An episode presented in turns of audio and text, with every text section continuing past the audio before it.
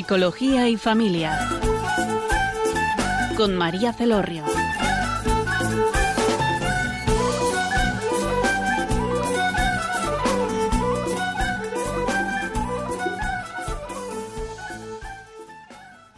Hola, buenas tardes, queridos oyentes. En la tarde de hoy les habla María Celorrio desde Funas, Navarra, y tenemos como invitada a Leire Navaridas. Leire Navaridas, como ella se presenta, es madre de tres hijos, de los que solo vive el tercero.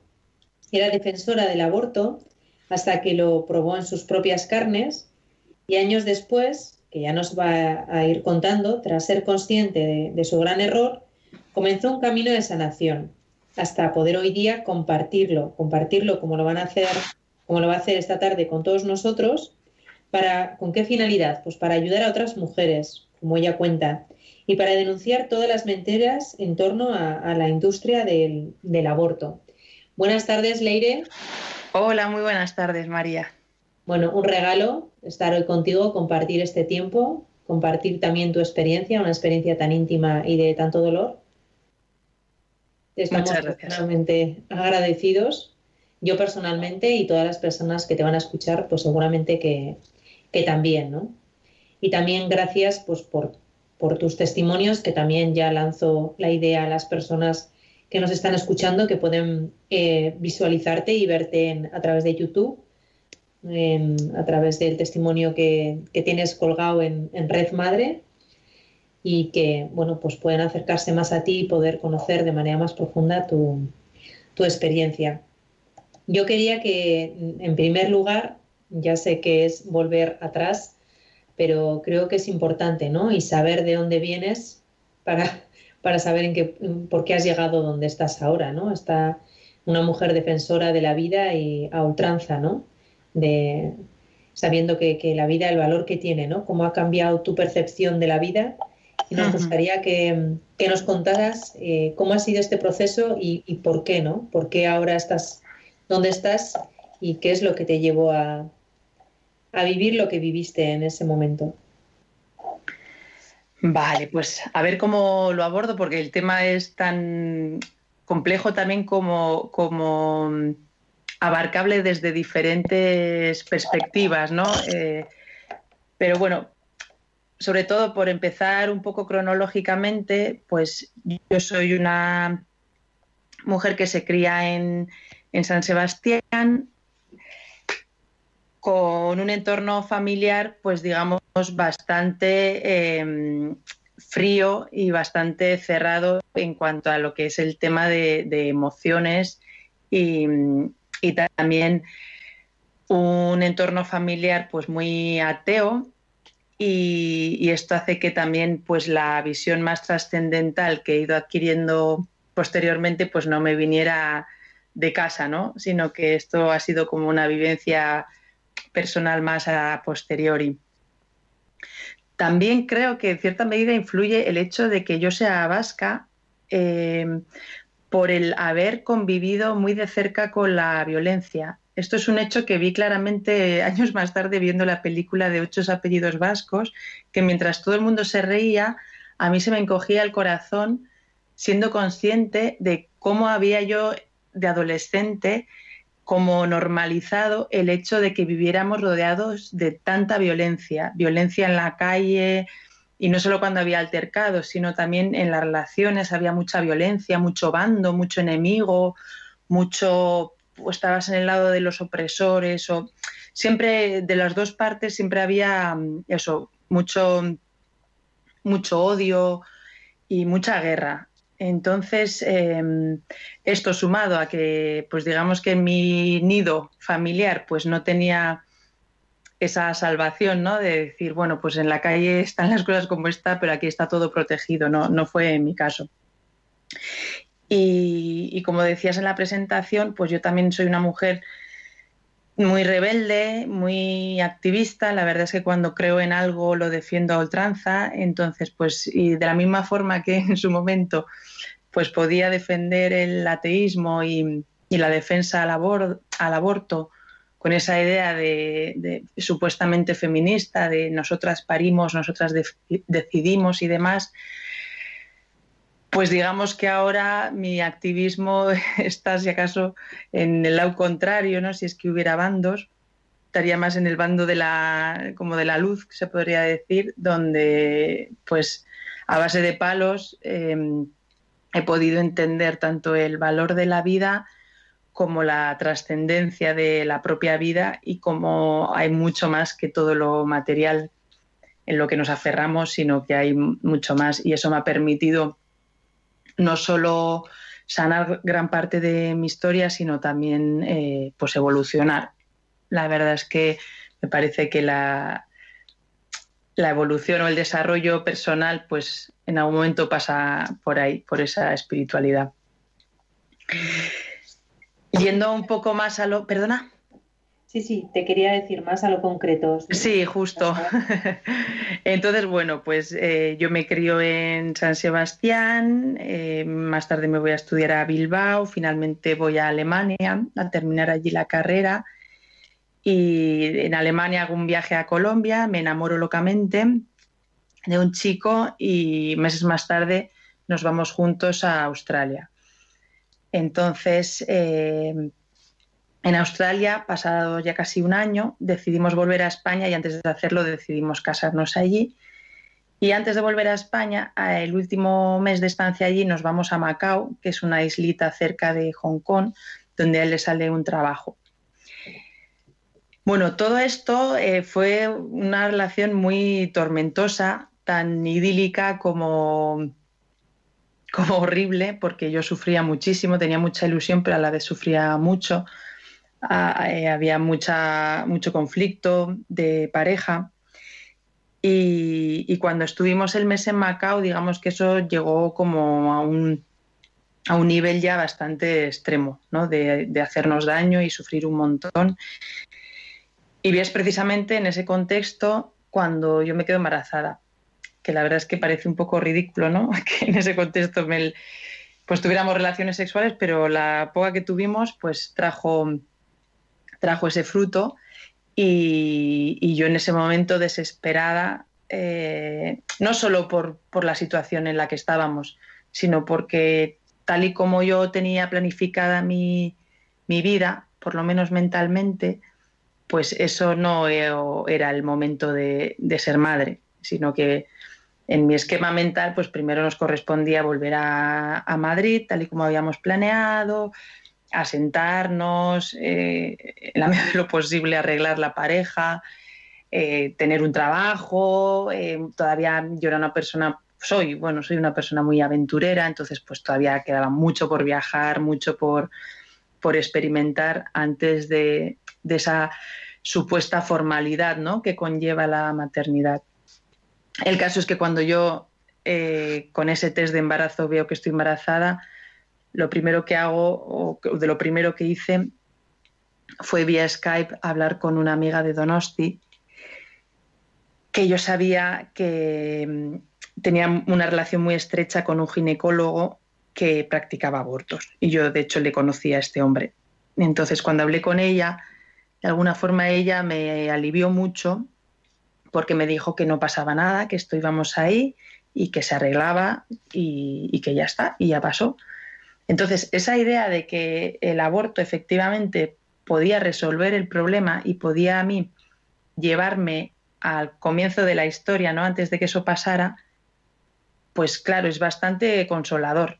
Y entonces, pues, pues hice mía esa solución, se la comuniqué al padre, porque en todo esto no hice nada de equipo con, con el padre de la criatura, sino que era una cosa que yo vivía sola también se me había dicho mucho desde pequeña que, las madres estamos solas, que no se puede contar con el hombre para los hijos. Entonces, en el momento en el que yo supe que estaba embarazada, también de alguna forma asumí que yo estaba sola ante ese problema y, y, como tal pues tomé yo la decisión, se la conté, tampoco me dijo nada en contra y ya a la vuelta en San Sebastián pues fui a esta clínica privada firmé la casilla donde supuestamente si yo continuaba con el embarazo pues iba a tener problemas psicológicos.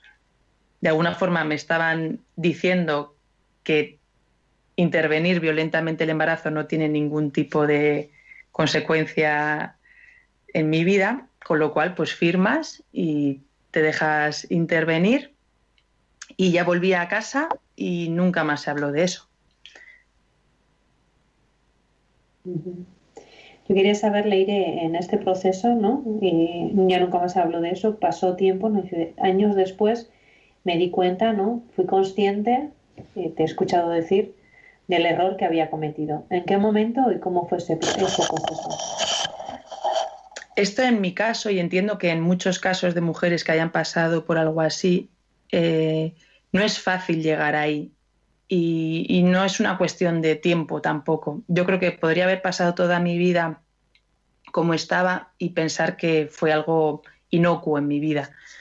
Lo que pasa que sí que al poco empecé una terapia no por nada relacionado con el aborto, sino porque yo tenía unos vértigos y ya llevaba tiempo pensando que tenía un componente psicológico. Yo me había hecho miles de pruebas con otorrinos y demás, siempre mirándolo por la parte física, y yo ya estaba convencida de que esos vértigos que me daban tenían un componente psicológico. Entonces empecé terapia con este kinesiólogo. Entonces, a partir de ahí ya de alguna forma se hacía inevitable, ¿no? Que tarde o temprano pues aflorara ese dolor. Y, y hasta entonces, pues sí que es verdad que no le das ninguna importancia a esa vivencia, ni siquiera sientes que ha tenido ningún tipo de efecto en tu vida. Yo me acuerdo que ya como al año, al año y pico de terapia, fui a un curso de desarrollo personal también terapéutico y en el viaje que salió el tema, eh, yo afirmé haber abortado y alguien me dijo, ¿y ya has, ya sanado la herida? Y yo, sí, o sea, no, no, entendía a qué se refería, como si no, había, no ha habido herida, esto se hizo en su día y salió todo correctamente y, y ya está, ¿no? Como algo pasado que sin más trascendencia en la actualidad. Claro, cuando finalmente, pues al año siguiente, sí que de alguna forma estuve preparada para afrontar todo el dolor pude entender ¿no? a qué se refería este chico cuando me preguntaba por esa herida, porque efectivamente, o sea, la herida que te deja un aborto, a mí me gusta llamarle por sus siglas IBE, pero no en el sentido tramposo que le dan, sino en el verdadero, para mí, que es intervención violenta del embarazo. Entonces, mm, no hay violencia inocua y, y esta en concreto pues tiene un efecto destructivo brutal.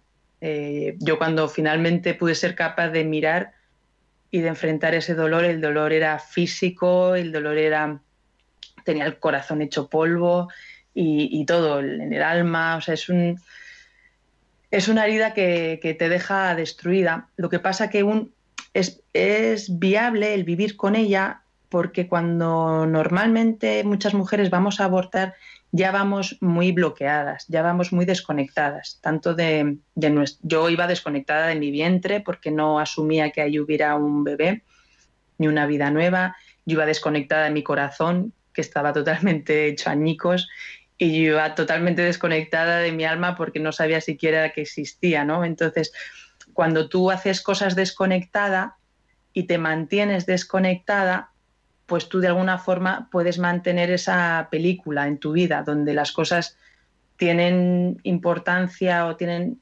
trascendencia en tu vida en la medida que tú en tu película se las das. Pero si no se las das, pues, pues no pasa nada, ¿no? Eh, uno puede de alguna forma apagar esa voz de la conciencia cuando anda desconectado de la vida y, y, ese era un poco mi estilo de vida, que es el de muchos, pues muy muy social, muy de puertas para afuera, eh, no era muy consumista, pero sí que estaba siempre pues pensando en viajes, pensando en planes, fiestas, pues eso, sobre todo una, activa, una vida social muy activa, porque claro, de puertas para adentro no quieres saber nada y necesitas estar todo el rato estimulada para no pararte y, y ver realmente qué es lo que está pasando en tu interior. Y fue pues gracias a esa terapia donde poco a poco pude ir redescubriéndome, reconociéndome y, viendo poco a poco pues todo el, destrozo que llevaba dentro y entre ellos, por supuesto, el del aborto como uno de los más graves. ¿Cómo te sentiste en ese momento, no? Al descubrirte y al ver que habías hecho algo que de lo que igual en ese momento no eras consciente y ahora al, conectar con tu realidad, con tu pasado, con tu historia y hacerla presente, ¿cómo te sentiste? Pues, pues mira, fue una experiencia eh, muy concreta porque no fue algo paulatino, sino que lo, digamos que el golpe vino así un poco, pues eso, de golpe. Yo estaba en un estado de conciencia bastante profundo y entonces al principio fue como un, yo lo visualicé como un chorro de dolor, como un tubo negro enorme que salía de mi vientre y, a mí no se me paraban de salir las lágrimas. O sea, tanto el chorro ese de dolor con una cierta como energía negra junto con mis lágrimas, eso era incesante. Pero sí que es verdad que cuando eso de alguna forma fue llegando un poco a término, de alguna forma pude conectar con lo que había debajo, porque debajo de todo ese dolor lo que sí que había era también amor y luz. Y, fue muy, muy revelador, pero también muy liberador y muy sanador el hecho de poder ver el amor que yo tenía dentro, porque cuando, cuando una lleva una trayectoria muy destructiva, pues claro, al final va con ese personaje de, de, rompecorazones o donde se deja también hacer daño y piensa que es una persona como muy alejada del amor. Y, eso te crea también como una idea de, persona indigna o, de no admirable o respetable. Y cuando yo por fin pude conectar con, con todo eso, pues eso, viene la parte dura, digamos, pero después viene la parte buena y bonita, que es ver que, yo efectivamente eh, amaba a esos niños, porque después, al año siguiente de la intervención violenta del embarazo, tuve otro embarazo. Este, la verdad es que me llegó también eh, estando yo muy perdida, muy desorientada, pero gracias a Dios fue justo empezando la terapia y entonces lo primero que me dijo mi terapeuta fue que enhorabuena, a lo cual yo pensaba que, estaba un poco loco, que no tenía ni idea de, la situación en la que yo me encontraba. Pero cuando fui con mi pareja a consulta, me dijo una frase, la verdad es que mágica, que cambió por completo mi vida y que fue la siguiente. Me dijo, Leire, deja de destruir y ponte a construir. Pues esa frase, porque es lo único que recuerdo de toda esa consulta, pues fue muy potente y muy, muy reveladora, porque efectivamente me hizo entender que yo llevaba una trayectoria muy destructiva, tanto de destruir a otros como de dejarme destruir por otros, y a la vez se me presentaba una alternativa, que era la de, pues dejas de destruir y te pones a construir. O sea, que es que no tienes por qué andar toda tu vida en una dinámica de destrucción. Hay una alternativa que es la de la construcción y entonces yo salí de esa consulta reconociendo que efectivamente lo que tenía en mi vientre no era un marrón, sino era un regalo y salí súper ilusionada con este nuevo embarazo, muchísimo. Yo cuando iba a las ecografías y oía su corazón, pues se me saltaban las lágrimas de emoción y, lo pude vivir hasta donde lo pude vivir, pues eso, con muchísima alegría y mucho amor y mucha ilusión.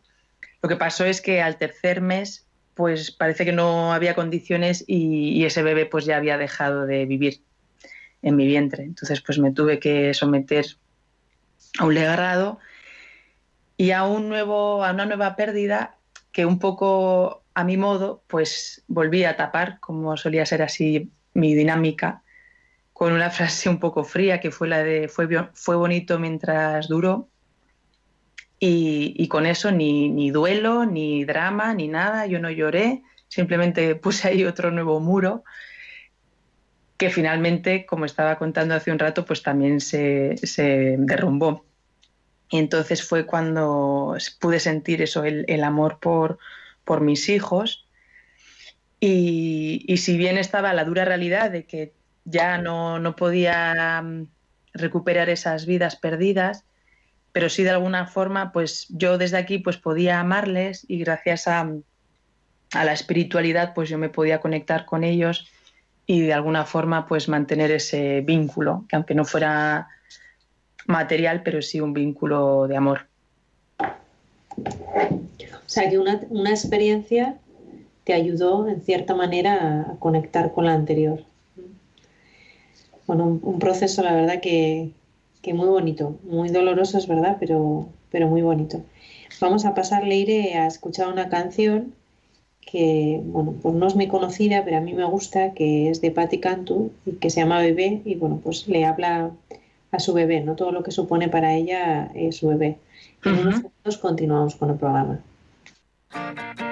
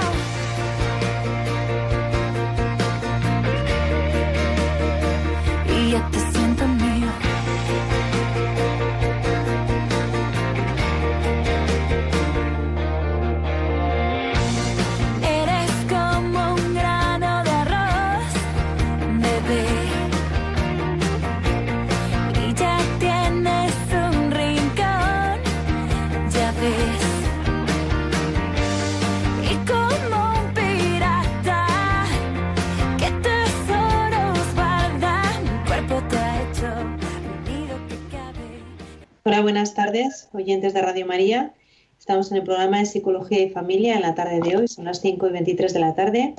Tenemos como invitada a Leire Navaridas, que es una defensora pro vida, que nos está contando su experiencia de vida, en la que pues, en, un momento de su historia eh, pues era una mujer que defendía el aborto ¿no? como un derecho de la mujer, pero luego una experiencia la que nos está contando, pues le cambió totalmente su forma de, pensar y de vivir. Yo quería centrarme ahora en, este hecho, ¿no?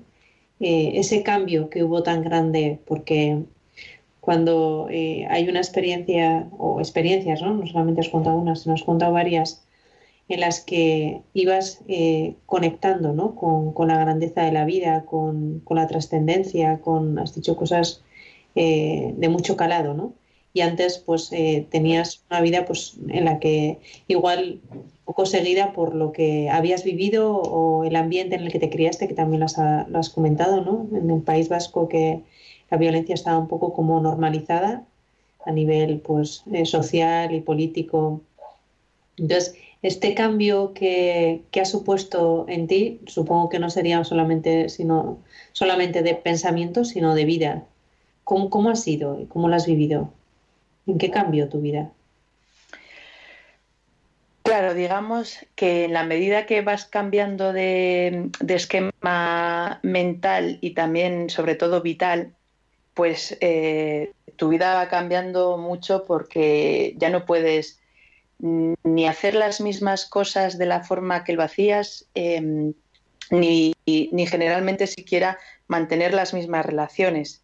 Entonces, mm, yo, por ejemplo, conservo muy pocas relaciones de, cuando yo era una adolescente, incluso a nivel familiar, tuve una crisis muy importante porque ellos de alguna forma no acompañaban este cambio mío, este desarrollo por mi parte. Y entonces eh, supone una crisis y dentro de la crisis pues muchas veces te toca romper con lo viejo para poder crear lo nuevo, ¿no? Y, y a partir de ahí, pues digamos que yo me voy relacionando con personas que comparten de alguna forma mi, mismo esquema vital, ¿no? Más o menos eh, comparten los mismos valores, o no que no me pueda relacionar con nadie que no los comparta, pero por ejemplo, a mí ya no me interesa mantener una relación superficial, tampoco me interesa mantener relaciones de puro interés porque no, no me interesa nada que no sea prácticamente una relación de amor. ¿Y qué personas, qué personas y entidades son esas que te ayudaron en ese momento? A ver, fundamental fue este terapeuta que fue, digamos, eh, la bisagra, porque no es solo un terapeuta, él es un hombre pues también muy comprometido con, con la vida y, de alguna forma también hizo de guía espiritual, ¿no? Por así decirlo. Y, digamos que en torno a esta persona pues te vas, vas conociendo a otras que como tú pues también han descubierto que no son lo que pensaban ni que las cosas son como nos las cuentan y, y fue así donde yo me fui creando pues un nuevo círculo de, de amigos con los que compartimos pues un, proyecto vital y entre ellos pues el que es el ahora padre de mi hijo. Y, hubo también alguna entidad, ¿no? Como Red Madre que también te estaba apoyando, o sea, vino más tarde. No, mira, es que eh, mi colaboración con Red Madre vino de una forma de lo más curiosa, la verdad, porque eh, estaba yo en paro hace unos cuatro años o así más o menos, cuatro, cuatro y medio, y iba a regalar una mesa. Y para ponerle un anuncio, pues me metí en el portal de segunda mano y ahí vi un anuncio, nada, era mínimo, no tenía ni foto ni nada, apenas eran dos líneas que decía que si eras madre y necesitabas pañales o ayuda, pues que pudieras, que podías contactar con, con esta persona que dejó un teléfono. No, no recuerdo siquiera que dejara el nombre de Red Madre. Era simplemente un nombre y un teléfono. Y entonces yo la llamé porque al estar en paro tenía tiempo y me parecía bonito poder ayudar a poder ofrecer mi tiempo y mi disponibilidad a pues algún proyecto, alguna asociación que ayudara a otras madres. Pero con una idea de que era pues algo muy local, muy pequeñito, pues cuatro personas en, en algún sitio de Madrid repartiendo pañales. Cuando fui y me encuentro que efectivamente aquí hay una institución en toda regla y, conozco todo el trabajo de la fundación, digo, ostras, pues qué lejos de lo que me había imaginado, pero a la vez qué bonito. Y entonces yo me ofrecí a, colaborar en la parte de, comunicación, que es un poco donde me he desarrollado profesionalmente. Y fue estando ahí cuando vinieron de México, creo recordar, a hacer un reportaje y el entrevistador en algún momento le preguntaba a una de las chicas de Red Madre, se preguntaba si, si podrían tener algún testimonio de alguna chica que hubiera abortado, porque él no, no lo llegaba a entender qué es lo que puede empujar ¿no? a una mujer a hacer algo así. Y yo cuando le vi como con esa incógnita y ese anhelo ¿no? de saber tan, tan puro y tan auténtico, pues me salió solo el decir, mira, pues yo te voy a contar lo que puede empujar a una mujer a hacer eso. Y fue ahí, digamos, cuando, cuando me arranqué a, contar mi historia y un poco más tarde, eh, en una manifestación de hace dos años, creo, porque yo creo que iba con mi niño ya de un año, eh, fui a la manifestación del 8M y lejos de verme identificada me sentí tan indignada por todas estas consignas supuestamente feministas y proabortistas que ya dije, no, hasta aquí. Y ahí ya un poco ya me lancé también en redes sociales a manifestarme y a hacer clara mi postura de feminista y como tal que no cabe la, violencia y, y, que lo de defender el aborto como un derecho es tan equivocado como tramposo de alguna forma. Esta forma de, cambiar, ¿no? De, pensamiento, de vida, de bueno, pues te ha hecho cambiar, como dices, de todo, de entorno, de entorno social, de relaciones. Pero has dado un paso más, ¿no? Que es eh, que con valentía has querido dar testimonio, incluso destapar, ¿no? Ese velo que igual tenías de decir, pues aquí estoy yo, esto es lo que he vivido, estas son las consecuencias que he tenido y esto es cómo puede afectar a una mujer. Claro, porque es que si, si a mí el día que en la clínica abortista me hubieran informado, no solo como hicieron, ¿no? Que, que tener, o sea, que seguir adelante con tu embarazo puede tener secuencias psicológicas, sino si me llega a decir que me la destroza como me la destrozó y cómo luego te tienes que enfrentar a un dolor horrible y que finalmente, o sea, es un dolor que siempre va a estar ahí, no de la forma, digamos, que te impide vivir, incluso ser feliz, pero sí que el dolor que lleva cualquier madre que ha perdido dos hijos, que es mi caso.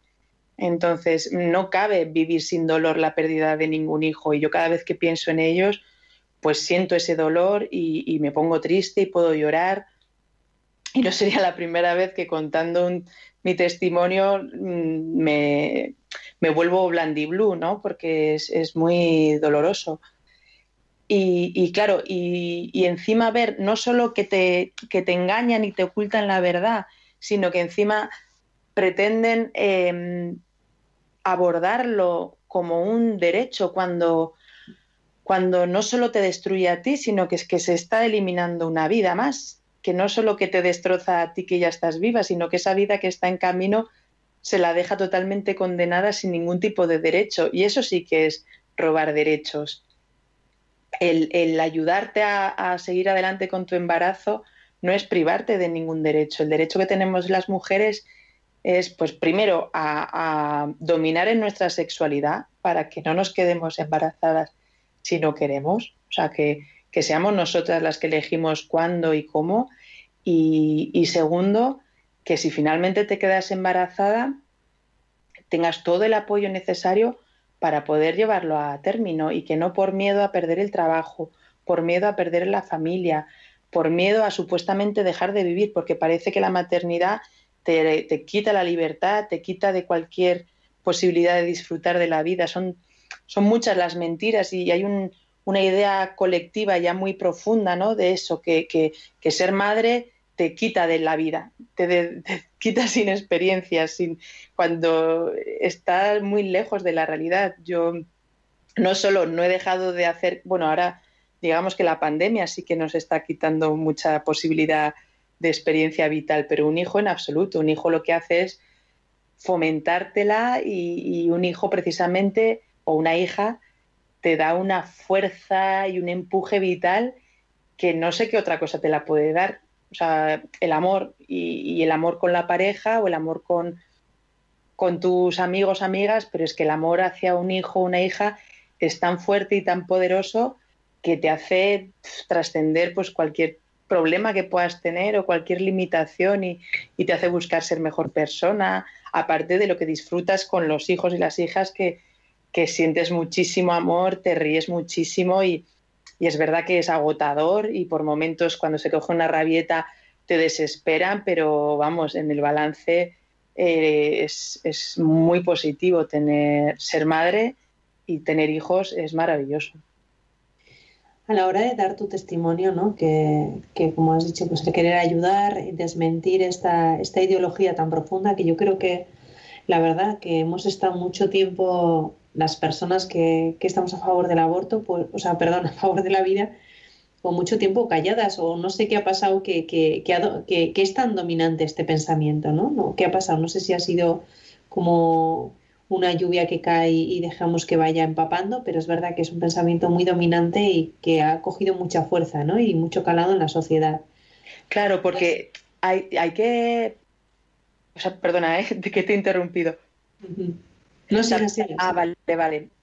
O sea, todo esto hay que contextualizarlo para mí muy importante en el contexto de que vivimos en una sociedad todavía que se rige en un sistema machista donde mayormente todo lo que tenemos ahora viene fruto de un esquema mental eh, dominado por hombres, donde las empresas las han estado eh, dirigiendo hombres, los gobiernos han estado mayormente dirigidos por hombres.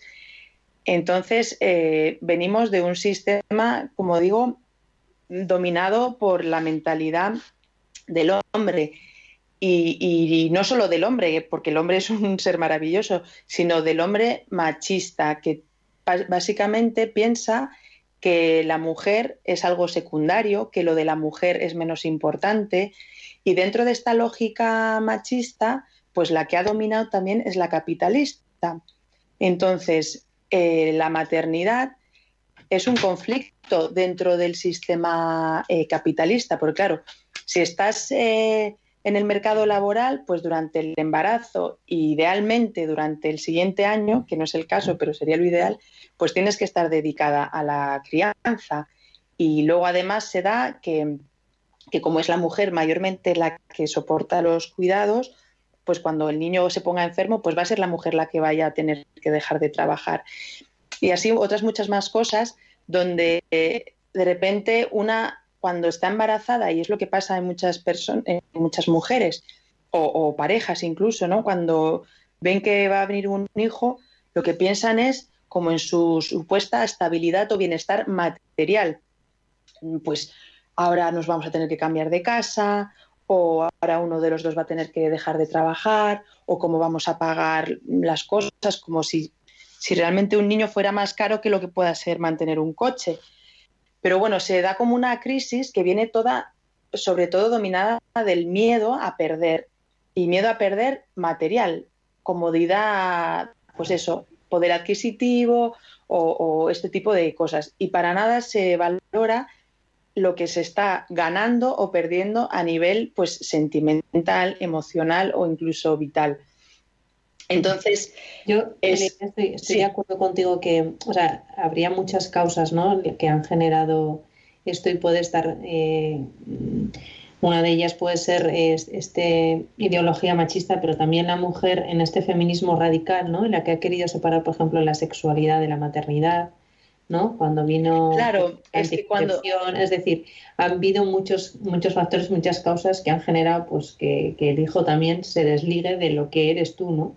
Claro, lo que pasa es que cuando hablamos eh, de estos em, colectivos, mujeres o mensajes, desde el feminismo, para mí eso ya, no, ya está, digamos, eh, pervertido de alguna forma, porque el feminismo no es otra cosa que luchar por la igualdad entre el hombre y mujer y la mujer dentro de sus características que son propias al género, ¿no? Entonces no se puede desligar a la mujer de la maternidad de la misma forma que tampoco se puede desligar al hombre de su paternidad, que es algo que está pasando. Entonces, ahora, en un supuesto profeminismo, que para mí, insisto, no es real, porque el feminismo tiene que partir del amor, eh, se está, pues como tú dices, desvinculando ¿no? a la maternidad de la sexualidad y luego además se está haciendo como un discurso que para mí es reaccionario, es decir, eh, muchas mujeres están queriendo dominar de la misma forma que lo ha hecho el hombre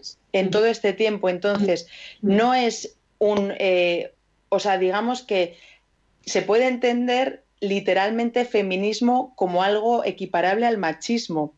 Pero claro, si decimos machismo es como la violencia ejercida por el hombre versus al feminismo, violencia ejercida por la mujer, pues ya hemos desprovisto al feminismo de su sentido original, que es esa lucha por la igualdad. Pero si nos vamos a lo que suenan, pues claro, digamos, pues es el feminismo está cogiendo pues lo mismo, otra vez mucha violencia donde se supone que hay que eliminar al enemigo que es el hombre.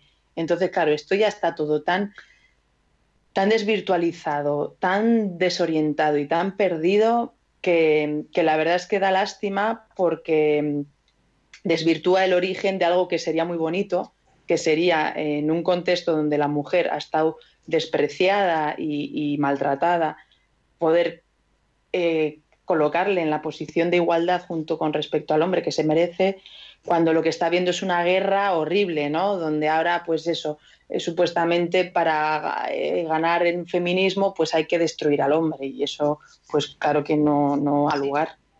Ha radicalizado la postura y la verdad que no, que no está ayudando ni a mujeres, ni a hombres, ni a la sociedad.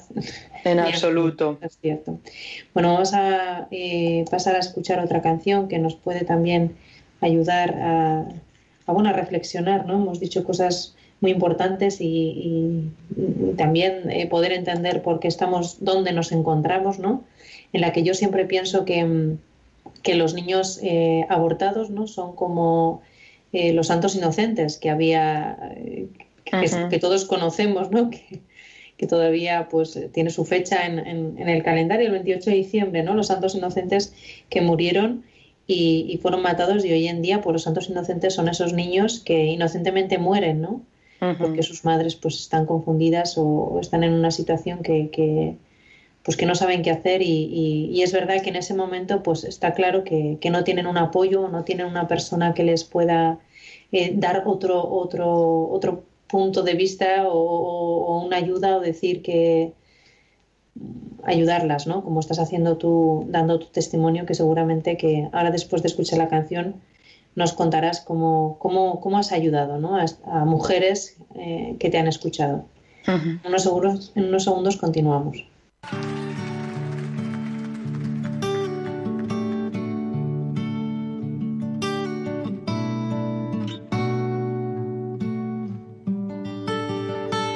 Yo te esperaba y veía mi cuerpo crecer mientras buscaba el nombre que te di en el espejo. Fui la luna llena y de perfil contigo dentro. Jamás fui tan feliz, moría por sentir tus piernecitas frágiles pateando la oscuridad de mi vientre maduro. Soñar no cuesta, no. Y con los ojos húmedos te veía tan alto, es más, en la cima del mundo.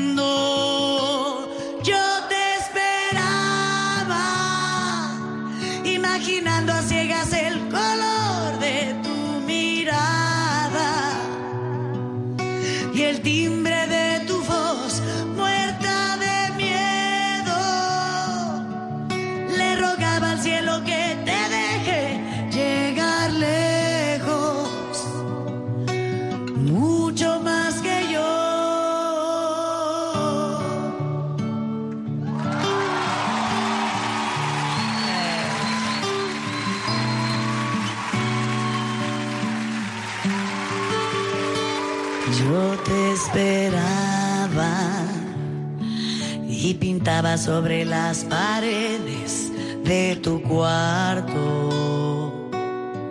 Sueños en color, restaba sin parar días al calendario.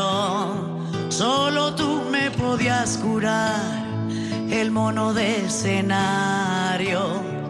El mundo es como es y no puedo cambiártelo, pero siempre te seguiré para darte una mano.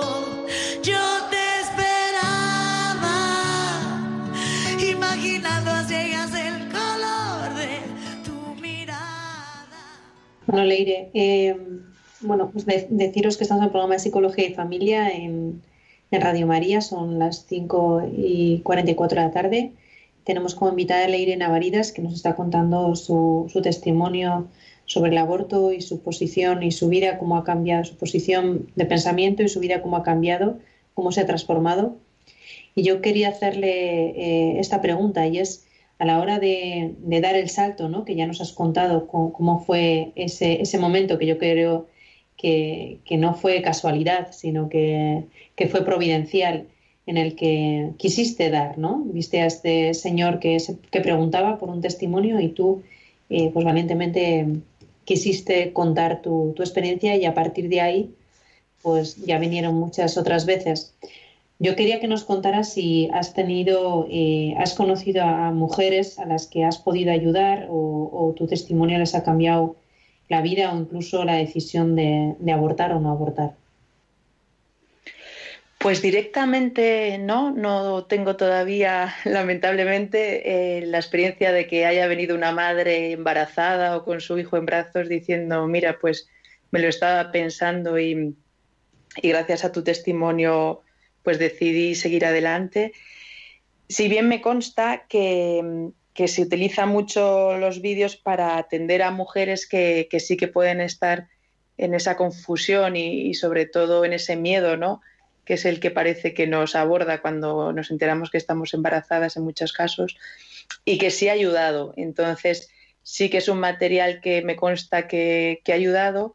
Lo que yo no tengo todavía es eh, caras y nombres de mujeres que hayan decidido eh, seguir adelante eh, con el embarazo y me lo hayan contado. Sí que recientemente y desde Latinoamérica se van poniendo en contacto conmigo mujeres que han pasado por lo que yo he pasado y me comparten su mismo dolor y me comparten lo arrepentidas que se sienten y cómo no levantan cabeza. Entonces, en ese sentido, pues yo les trato de ayudar todo lo que puedo.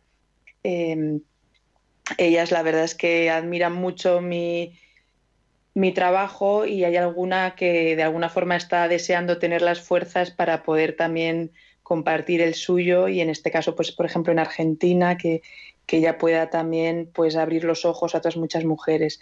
Pasa que ella está todavía con el tema muy reciente y, todavía pues no, está en condiciones para, para hacerlo, porque es verdad que, es muy delicado, es, duro, es muy comprometido y, hay que estar mínimamente preparada. Se me ha olvidado, queridos oyentes, de deciros que estamos en directo con Leire y podéis participar. Todas vuestras aportaciones enriquecen el programa y ayudan a los otros oyentes y a nosotras mismas. Y el teléfono al que podéis llamar para participar en directo es el 91 005 94 19. 91 005 94 19. Bueno, Leire, en, relación a lo que estabas diciendo ahora, eh, es un proceso, ¿no? Desde que te das cuenta de, lo que ha ocurrido, ¿no? Como tú eh, has contado, ¿no? Cuando conecta, conectaste a través de, de esa terapia, ¿no? De quinosología eh, lo que te estaba pasando a través de este terapeuta también a favor de la vida, que te ayudó ¿no? a descubrir con mucho mimo y, con, y despacio, ¿no? porque es un proceso lo que, lo que te había ocurrido. Em, ese proceso sanador, porque claro, luego viene, o sea, son varias fases, ¿no? Primero es descubrir, conectar y luego ya es sanar esa herida, ¿no? A través del perdón. Yo quisiera que nos contaras cómo fue eh, ese, ese, ese, momento ¿no? en el que dices, o sea, aquí ya eh, quiero sanarme, ¿no? O sea, ahora, sufres, ¿no? O sea, conectas con el dolor como, como nos has dicho, pero luego ya quieres eh, que, ese, que ese momento, que, esa situación se sane en tu vida. ¿Cómo fue? Pues mira, a mí mm, me costó bastante, bueno, no sé si mucho o poco, pero sí que recuerdo como mucho tiempo em, sufriéndolo y siendo incapaz de perdonarme. Me costaba muchísimo porque em, sentía que era tan cruel y de alguna forma tan despiadado, tan poco sensible lo que había hecho, que yo no hacía más que culparme y sentirme, pues eso, muy indigna, muy hundida, muy culpable. Esto fue una etapa que duró bastante, la verdad, y, y eso que estaba acompañada de personas que comprensivas y, amorosas que me querían y que, y que me animaban ¿no? a, perdonarme, a pasar página y, sobre todo a, seguir viviendo, ya que yo estaba viva, viva, ¿no?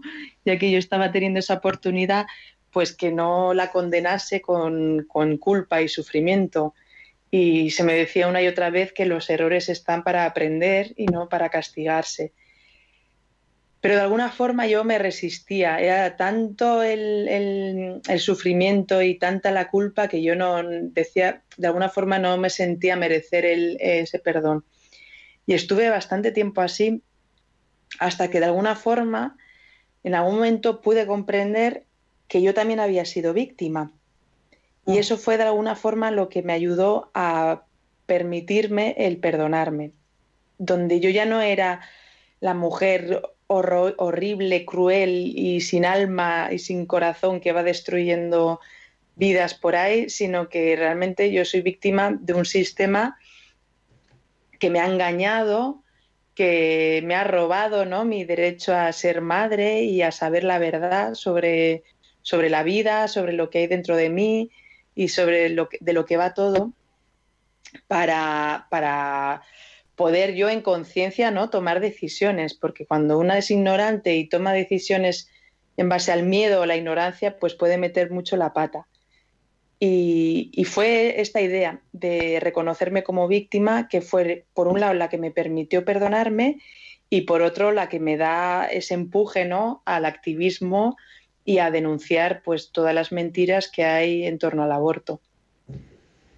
Bueno, animaros a los oyentes a, participar si queréis hacerle alguna pregunta al aire, porque es una oportunidad única que tenéis y, que os puede ayudar. El teléfono es 91 005 94 19. 91 005 94 19.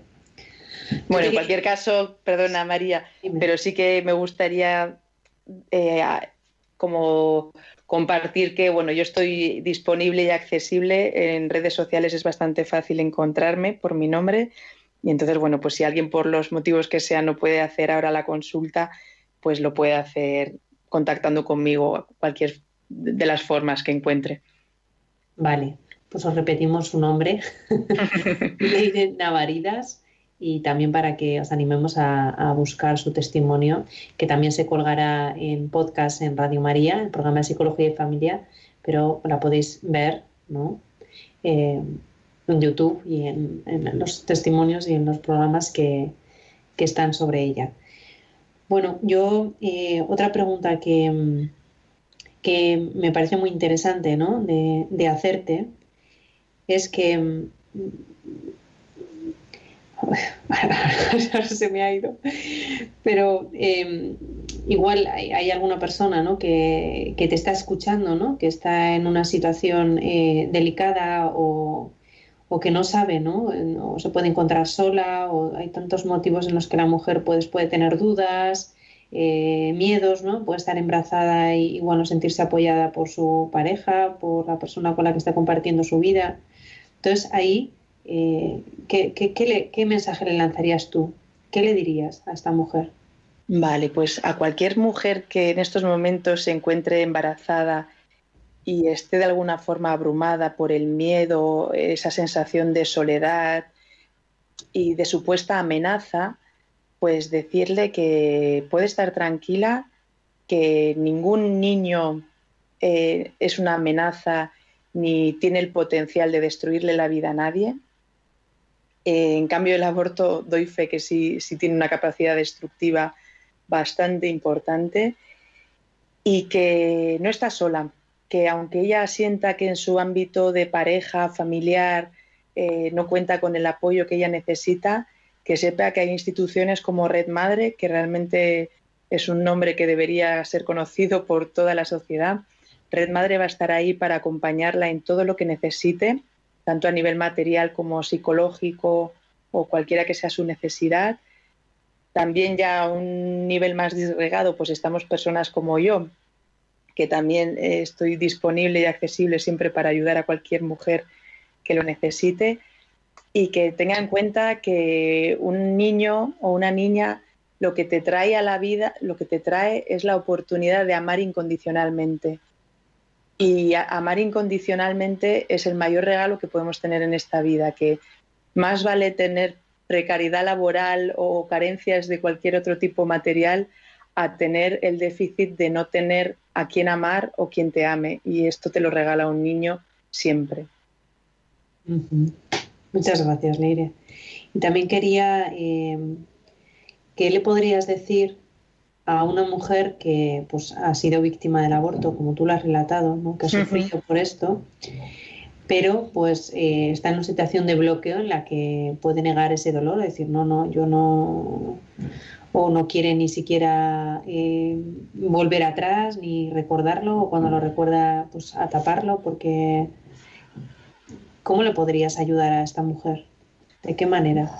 Vale, pues yo a estas mujeres lo primero que les diría es que siento muchísimo que como yo hayan sido también víctimas de semejante violencia, decirles que tengan claro que la violencia nunca es inocua y a la vez nunca es justificable entonces, eh, como víctimas de violencia, pues eh, siempre necesitan un tratamiento, siempre necesitan sanar ese dolor, todo lo que haya podido destruir la violencia y que hay un camino y pasa por el amor, ineludiblemente, y finalmente por el perdón. y, que, y que detrás de ese dolor tan grande que nos deja semejante violencia, está el amor que ellas tienen por esos hijos que han perdido.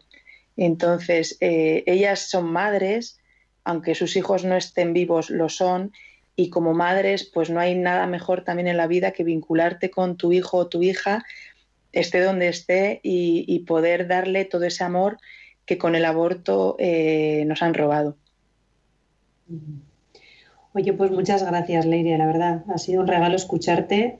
me ha resultado, se me ha pasado el tiempo volando. Mm. Ha sido, sí, ha sido maravilloso, la verdad. Una experiencia preciosa eh, escucharte. Espero mm, de verdad que, el Señor te regale el poder es, mm, conocer a personas que, que, han decidido que sus hijos nacieran gracias a tu testimonio. Sé que las conocerás lo que pasa que, que bueno, todo tiene su tiempo y, y, es un, la fe también como, como el trabajo, aunque no se tenga fe, ¿no? Eh, trabajar hacia los demás pues son semillas que se siembran y se cosechan cuando, cuando la cosecha viene, ¿no? Sí, bueno, esto ya es un compromiso mío también una forma que tengo de honrar a mis hijos que no están vivos, independientemente de que esto pueda salvar a una o a un millón de mujeres, yo lo voy a seguir haciendo el resto de mi vida. Entonces, si me viene el regalo de ver esas personas o esos niños que gracias a esto han podido venir a la vida, claro, me emocionaré muchísimo. Ahora que yo voy a seguir, pase lo que pase. Claro que sí.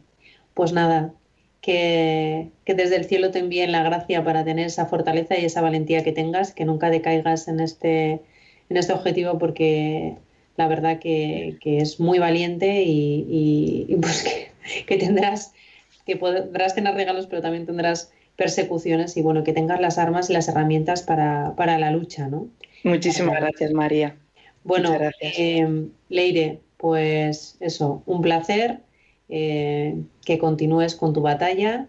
Y a los oyentes de Radio María, pues muchas gracias por escucharnos. Os animamos a que si no habéis querido participar, pues podéis poneros contacto con ellas si, si así lo necesitáis o lo deseáis.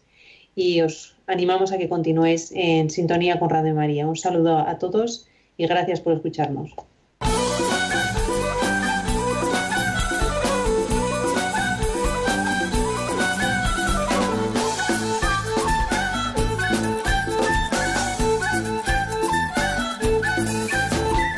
Psicología y Familia con María Celorrio.